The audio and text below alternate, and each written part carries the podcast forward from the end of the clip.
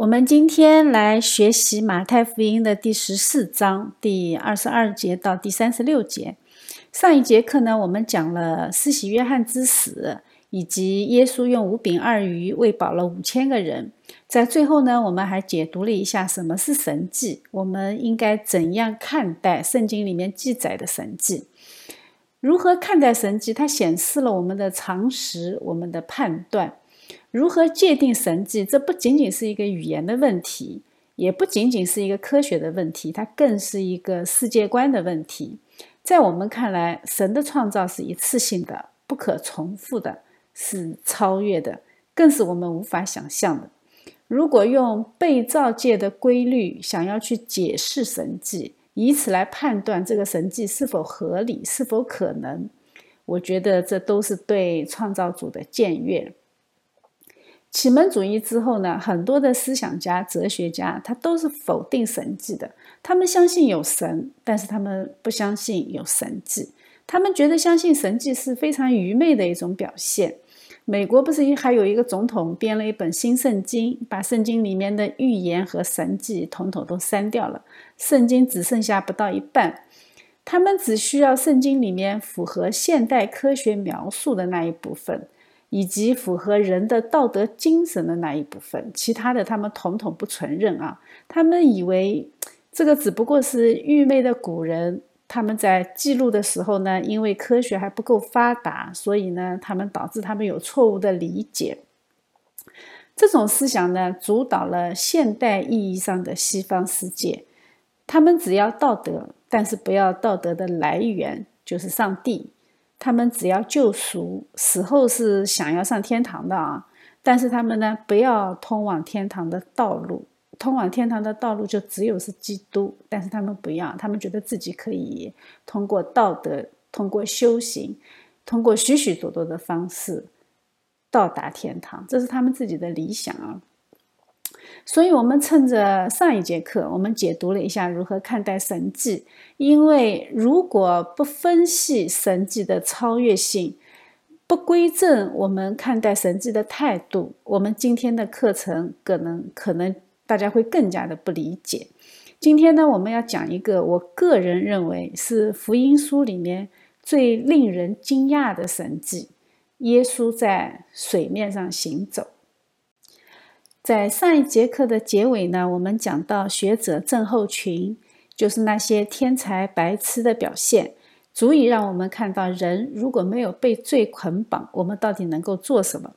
我们从这个病能够看到人的能力啊，在失去理智之后，大脑的表现在某些方面是被释放了，获得了常人无法达到的成就。我们之所以是今天这样的状态，正是因为我们的罪对我们能力的捆绑。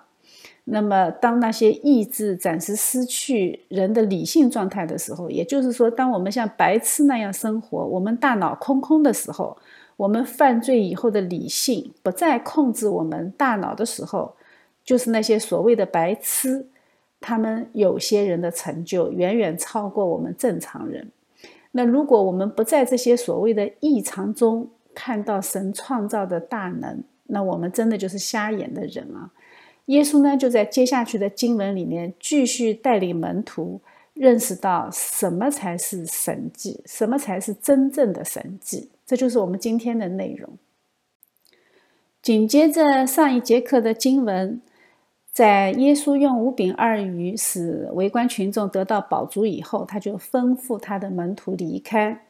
马太呢，在这里说，耶稣随即催门徒上船，先渡到那边去，等他叫众人散开。马太说是催他们上船，所以一下子看起来这个催好像有点奇怪啊，有什么事情这么着急？但是我们如果参照呃约翰福音第六章的相关内容，我们就会发现他的解释。约翰呢告诉我们，当众人得到饱足以后呢，他们要强迫耶稣做王。那群众他是以无限量供应食物这件事情上，就能得出，哎，这真是那要来到世间的先知。老百姓是很淳朴的，对吧？有的吃，他们就觉得，哎，这个就是来拯救我们的。这个结论下的非常符合人性啊。在罪人的眼中，耶稣只是一台系统出错的 ATM 机啊，可以源源不断的提供金钱，这就是他们对神的唯一要求了。其他的事情我自己都能搞定啊，只要神能够给我供应足够的金钱就可以。耶稣是不会接这个招的啊，他很明白的嘛，你光供应吃是没有用的，你不解决死亡的问题，而且生在那个时代的巴勒斯坦地区。革命是最热门的话题呀，在大西律王的时候，这块地方是归西律王管理的，基本上是自治的。但是大西律死了以后，他的地盘就分给三个儿子。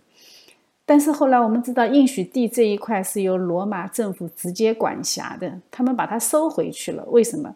这就说明罗马这里，呃，在那个应许地，他们是有常驻军的。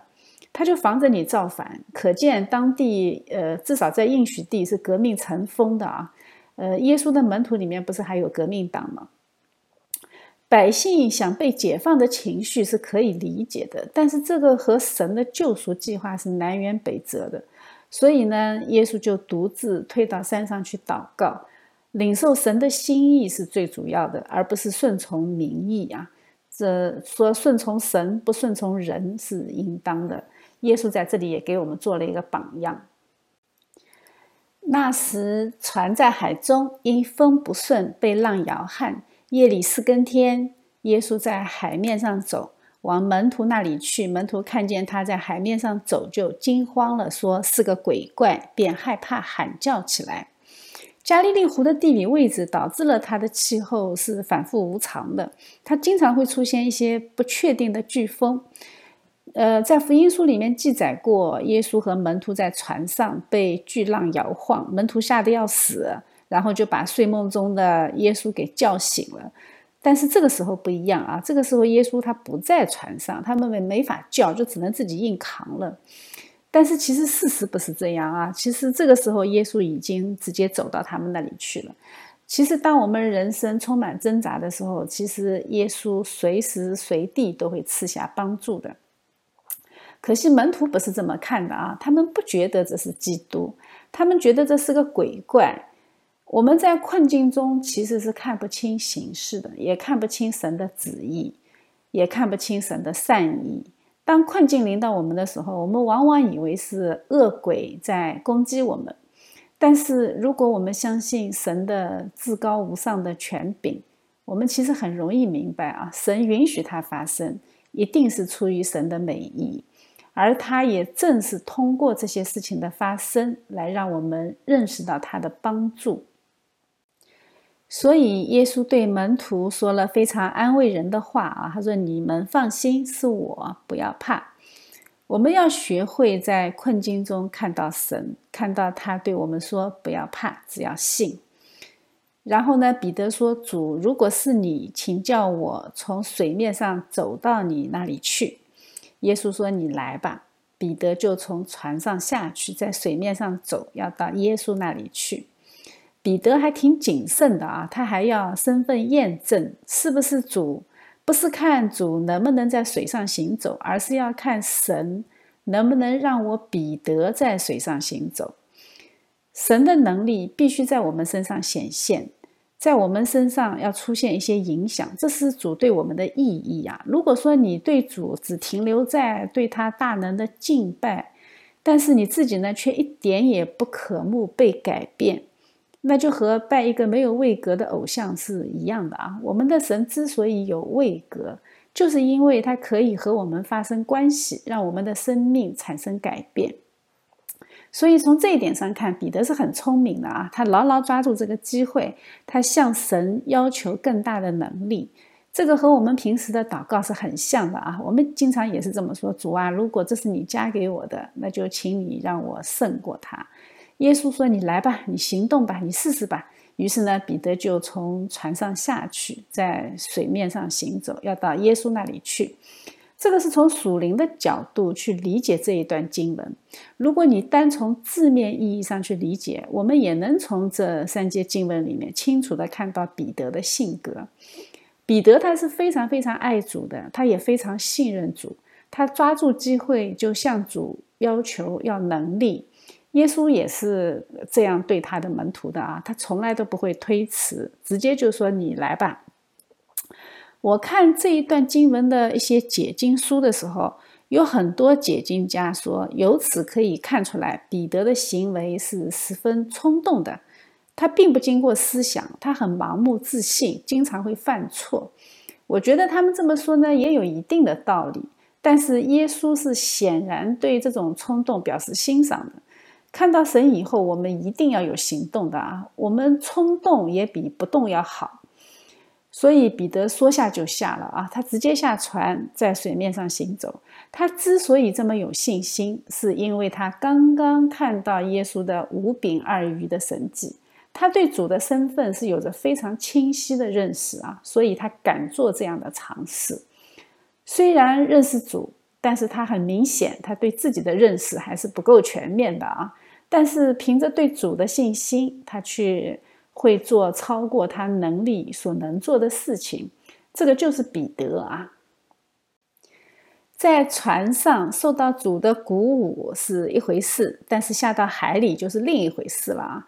你一下到水里，你就知道你面临的是什么。他说：“只因见风甚大，就害怕将要沉下去，便喊着说：‘主啊，救我！’这是圣经里面记载的一个最简短的祷告。”彼得是肯定在水上行走过几步的啊，至于走了几步，我们不知道，圣经没有详细的记载。但是圣经记载彼得失败的原因是见风甚大。当人不看耶稣的时候，只看环境，并且开始用理性来对环境做合理性分析的时候，他就沉下去了。因为你一旦用理性思考，理性它就受制于自然的规律。自然规律是什么？自然规律是重力，是浮力，对吧？那当我们的眼睛看着神的时候，世界上的事情不会对我们产生很大的困扰。但是只要我们看环境，只要我们去看罪人，我们迟早是会被人的罪恶所败坏的，并且还会将人的罪恶去怪罪于神，以至于使自己失去救恩，这是很危险的事情。好在耶稣赶紧用手拉住他，说：“你这小信的人啊，为什么疑惑呢？”如果大家从这一段经文中如果看不到属灵的意义，那估计解经家都要跳楼了啊！我看了好几个解经家的书，他对这一部分的经文都是大段大段的灵修啊，非常感人。我觉得圣灵在大家个人心中的带领，其实肯定也是一样很生动的。虽然我们靠着对神的信任，有时会做一些超出我们能力范围的侍奉，但是不要怕，你一杆子跳进水里，就算我的能力不够，神始终是帮助我们的。正是从这些超出我们能力的侍奉当中，我们才能够看到是耶稣在拉着我们。靠着我们自己，我估计连一个视频都做不出来。但是呢？这仅仅限于侍奉啊，生活中其他的事情我们不能参考这个原则。你只有做和神的天国的事业相关的事情的时候，我们始终要相信神的能力在那里。但是我们不能靠神的能力帮我去中一个大乐透啊，那是两回事情。我们也要看到罪人的世界，苦难是常态啊，人呃人生常有逆境。有的时候，我们面对这些苦难试探，我们会很忧伤，我们会很挣扎。但是，我们从这一段经文里面也要看到，我们没有一个人是在单独的挣扎，耶稣始终是与我们同在的。所以，我们不要做小性的人。很多人呢，他对在水上行走这件事情表示很强烈的质疑。我觉得吧，我们怎样接受这件事情，对神来说无关紧要。但是对我们个人来说非常重要。有人说这个是象征，哎，有人说这个是事实。我对于这些神迹的态度是什么呢？就是诚实的按照圣经的启示去领受，因为这里面有神无穷的美意啊。我们等一下再来解读。接下去，他们过了海，来到格尼萨勒地方。那里的人一认出是耶稣，就打发人到周围地方去，把所有的病人带到他那里去，只求耶稣准他们摸他的衣裳穗子。摸着的人就都好了。这是马太记载的一段几乎不加色彩的连接上下文的一个经文。这种一两句话的福音故事，其实我们很容易就从眼前这么略过去了。我们都会以为它不太重要，因为它没有细节，但是它却很能够将耶稣的行为显示出来。只要你认真的去读它，首先我们就会发现，无论耶稣在什么地方出现，马上就会有人拥上来啊，要得到他的帮助，就说明他当时的名声已经传得很广。他从来也不会加以拒绝，他医治了所有的人。这里也没有提到他传道或者呃说什么教训，只是简单的记载他的医治。耶稣的名声已经传得非常广，大家对他的能力都有所耳闻，甚至都是按照他以前做的那些事情，心里帮耶稣设计好医治方案啊。这一点我们现代人其实也是一样的。我有一个朋友找医生。他就这么说：“他说我最近一直有点头疼，呃，会不会是脑子里面长了一个瘤？你要不给我开一个 CT 吧，让我去做一些扫描。”那医生就问他：“到底你是医生还是我是医生？”其实这里也看到一样，大家只求耶稣准他们摸他的衣服，摸着的人就都好了，就是。他们显然是听说了那个血漏的妇人的医治方案啊，那个血漏的妇人就是只要摸到耶稣的衣裳穗子，他就他的病就好了。他们就有样学样，其实不是的啊，其实是神的大能让他们得着医治。呃，人对神的救赎的理解其实是非常非常主观的，这也就解释了为什么神来到世界上，最后世人却抛弃了神。有一个解经家呢，看了这一段，他就非常的感慨啊，说这一节经文很令人悲叹，看到一个冷酷的事实，就是千万的人需要耶稣，但是呢，他只是为了要从他那里得到好处，等他们得到了医治以后呢，哎，就不愿意再继续往前走一步。人往往只要基督的好处，但是却不肯尽基督徒的责任。我们常常是在需要的时候才会想起上帝，忘恩负义是最丑陋的罪行。这是人们对上帝和对耶稣基督最经常犯的罪行，而我们自己却是意识不到的啊！他这么说虽然很扎心，但是我觉得这也是事实。今天的这几节经文呢，是很多自由主义基督徒非常不喜欢的经文，也是被他们呃在自己编的圣经里面被删掉的内容啊。虽然在我们的眼里它非常的美丽，特别是像我这种连游泳都没学会的人啊，在水上行走那不是做梦都想要的技能吗？他们之所以不相信，是因为这个违反了一个非常重要的宇宙真理呀，就是重力。重力是有超越性的，在他们的眼里啊，他们认为我们的理性不能够违背科学，所以我们不能够超过重力的超越性，所以他们不相信这个神迹。我们今天就趁这个机会来认识一下重力。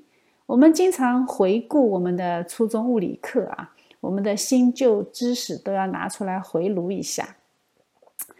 宇宙中全部的力只有四种力啊，这个我们以前学过：强力、弱力、电磁力和重力。那重力又叫做引力啊。其中呢，重力是最弱的力。你不要看它的名字取得很重啊，其实它的力量非常的弱。强力和弱力其实都是作用在原子核上的，是微观世界里面的力，但是它是非常强的力啊！我们在日常生活中其实碰不到。我们在日常生活中呢，看到的只有两种力，一个是电磁力，一个是重力。那重力又叫做引力，其他的力都是这四种力的不同的表现形式。我们为什么说重力是非常弱的力呢？那我们说重力是引力，对不对？那引力虽然好像看起来很强大，太阳、月亮最后都被引力牵在那里啊，但是事实上，别看我们都被定在地球上，我们我们之间的引力是非常非常的小的。我的质量，我的体重，我根本就不足以吸引一粒灰尘，所以重力其实是非常弱的。我们今天就来认识一下这个重力啊。我们来认识它，是因为主耶稣基督的反重力神迹。它既然反重力，那就一定有想让我们知道的内涵在里面。所以我们要在这里静下来、停下来，要来思想一下，神想让我们知道一些什么。我们可以这么说啊，我之所以感觉到我的存在，就是因为我们有重力。没有重力，不要说我啊，就连我们整个世界都不会存在。引力它把万事万物按照神设置的布局摆放在恰当的位置，使星际、宇宙、地球上的山川、海洋都按照一定的规律存在，给我们的生存创造了空间。它也是太阳系形成的原因，是太阳中所有物质的万有引力把它们紧紧地拉在一起，使核聚变。发生成为可能，为我们提供了热，也提供了光，所以呢，这是很重要的啊。引力它也使我们能够保持在地球表面。引力是无处不在的，它是宇宙中最神秘的力量之一。我们知道物质它有一个属性是什么？是重力，对吧？用人话说，就是当一个物体它有重量的时候，它就是物质，因为有重力。物质的一切就被显明出来了，物质可以被看见，可以被感知、被触摸，可以被定义。没有重力的话呢，你的物质是很难被表述的。重力还有一个特征是什么呢？就是你无法抗拒，它无处不在。我们的一生都在和重力征战啊！反重力是我们的人生追求。科学家呢，他的反重力表现在。宇宙飞船、航天飞机，对吧？它要飞，它要反重力。那我们小女人呢？她的反重力追求呢？哎，就是化妆品啊，就是我们的反重力啊。我们不要变老。我们没有办法阻挡重力，其他的力我们都好办，对吧？其他的力都有作用力和反作用力，对吧？但是重力只有一个方向，它就是垂直向下。那既然重力的方向是垂直向下的，那么我把物质的下面遮挡起来，我能够阻挡重力吗？那事实上也是不能，对吧？你把两个盒盒子啊，你把两个有重量的盒子叠在一起放，上面这个盒子会不会轻一两呢？不可能，对吧？它该多重还是多重，重力是无法阻挡的。但是我们呢，又好像又有很多种方法可以抵消重力，而且非常方便。你有没有想过，方便到你根本感觉不到？比如说，你每一次捡东西，你就是在抵抗重力；你爬山，你就是在抵抗重力；你伸展一下你的筋骨啊，你伸展一下你的手臂，你抬一下你的腿，这个就是在抵抗重力。它熟悉到你完全无视它的存在。我们生活的任何一个动作，都是在用我们自己的方式在反重力。你站起来，你抬腿走路，你举手投足，只要是在垂直方向上的运动，我们初中物理告诉我们，你都是在克服重力做功，对不对？这个就太像我们的人生状态了啊！就像我们在人生中的每一步。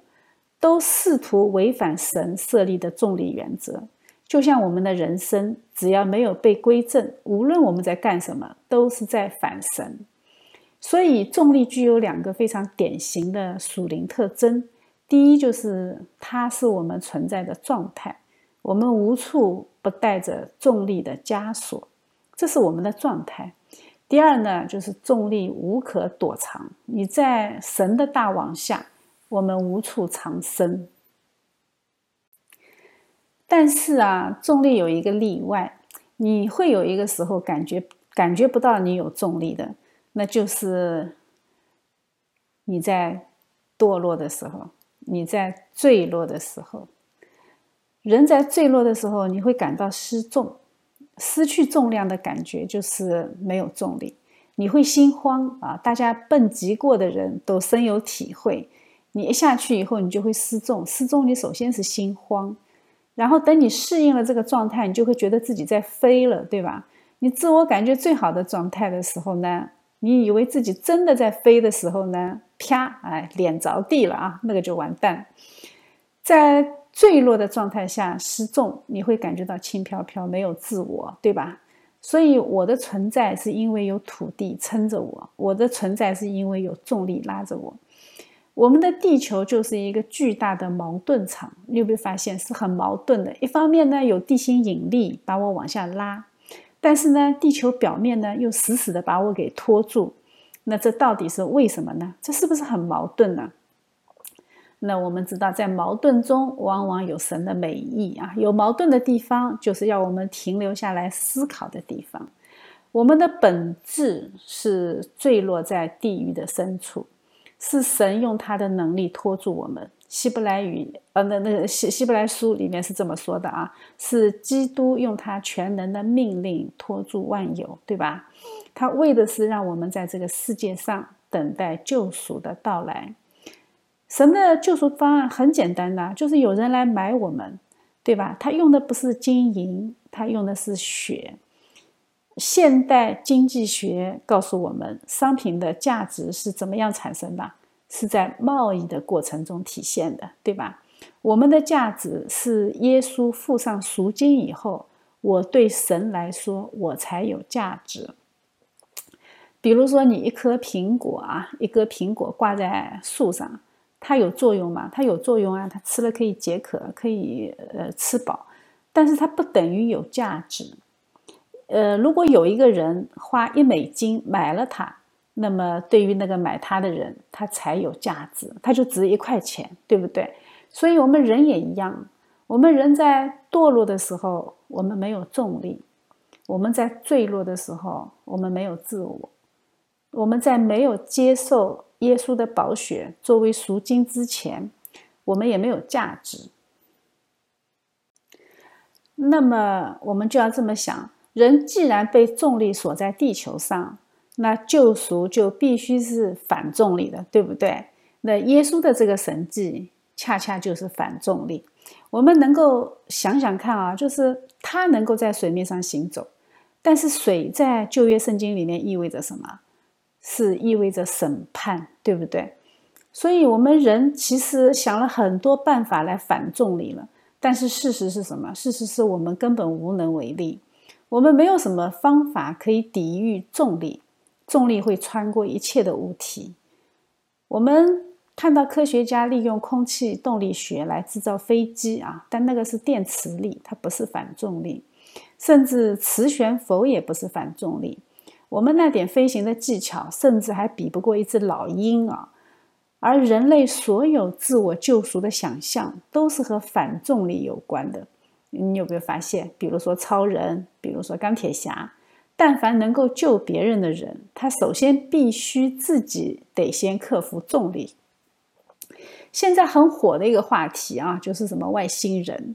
人类好像很期盼有外星生命，好像有外星生命，我们的人类就有方向啊，就有奔头，呃，就有归宿。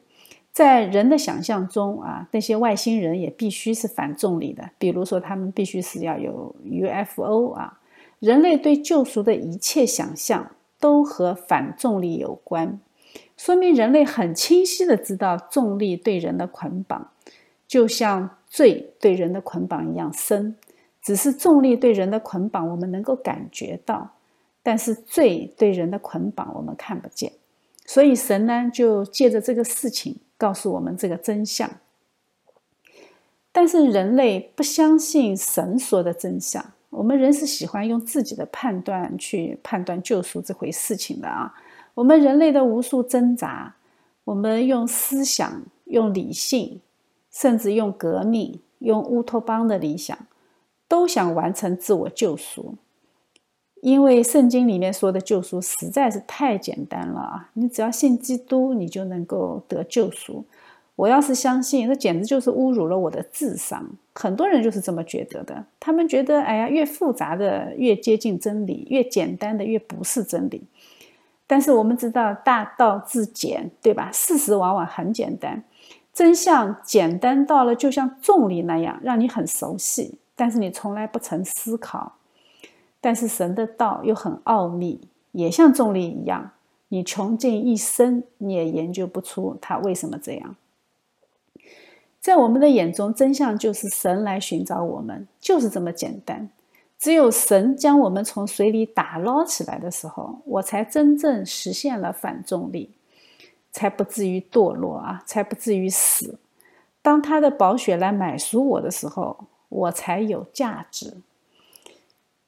所以，拥有重力属性的物质，这个是肉体啊，这个肉体是我们灵魂的监狱，而我们可以有反重力的是什么？是灵魂。所以，肉体必须是消亡的，但是灵魂可以永生。灵魂一定有一个反重力的归宿，那就是我们反重力的基督啊！我们的归宿一定是在基督里，因为基督已经通过经文告诉我们，他反重力。当我们把自己的灵魂交给神，当我们平时说：“哎呀，我愿意在基督里领受神的救恩”，在这个时候，我们就实现了反重力。罪对我来说就不再有权柄，所以这一段的经文，我们不要简单的把它看成是记录彼得的鲁莽和彼得的信心，也不要很简单的把它看成是耶稣着急着赶路在玩水上漂。其实这一段经文它的深刻远远超出我们的想象。其实神的奥秘在圣经里面一直是向我们显明的。就像圣经里面告诉我们的这两节经文一样，这两节经文足以证明神的能力和真实。他从来都是把他的真理放在圣经里面，向我们明明白白的显示。这一节经文呢，是在约翰福音里面的啊。在这一节经文之前，他前面是说太初有道，道与神同在，道就是神，万物都是借着他造的。然后呢，接下去呢，他是这么说：他说生命在他里头。这生命就是人的光，光照在黑暗里，黑暗却不接受光。所以又回到我们的老话题，光，对不对？我们这个系列里面提到光好多次了。我们以前讲过水啊，水有它的反常膨胀，对不对？它的三位一体，它的第二个位格啊，我们说它是第二种形态。它的第二种形态是固体，它的固态的水，它是反常膨胀的。我们也讲过光啊，光的三种组成，光的三位一体。那我们今天呢又讲了重力，大家是不是觉得重力也很神奇？但是我们要想，还有更神奇的，更神奇的是什么呢？就是我们把光和重力放在一起看，你能看出什么吗？圣经为什么一直反复的把光？告诉我们，把光揭示给我们。耶稣自己也说，他就是光。按照世界上一切的物质，它必须有重量，对吧？这个是物质的属性。但是呢，有一个就是例外的，那就是光。光是没有质量的，所以光应该也不是属于物质的。那它为什么会出现在我们这个世界呢？光完全不应该出现在这里。这个地球上的一切都是有重量的，但是光没有质量，它无法被吸引到地球上。它不是吸引过来的，它是自愿来的。在我们的地球生态系统中，光是万物的源头，但是它却不属于这里。光没有质量，但是却自愿来到我们中间。基督告诉我们，他就是世上的光，是生命的活水。水的反向膨胀告诉我们水是异常的，光的没有质量也告诉我们光是反常的。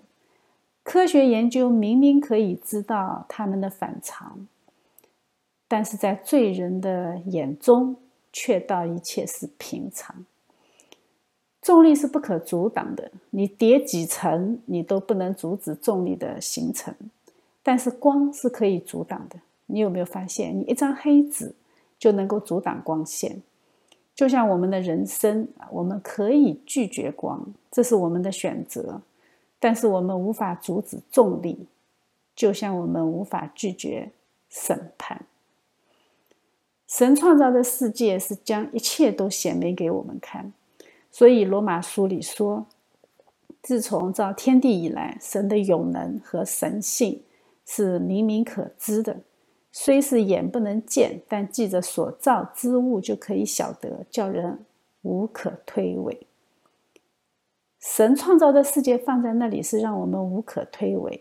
但凡有点脑子的人，思考一下我们的初中物理课，我们就不能就不难看到神的设计和神的美意。所以，我们是有眼却看不见，有耳却听不见的人啊！我们需要被神医治，需要谦卑的来到他的面前，请求他的赦免。我们为我们已经得到的救恩而感谢赞美他。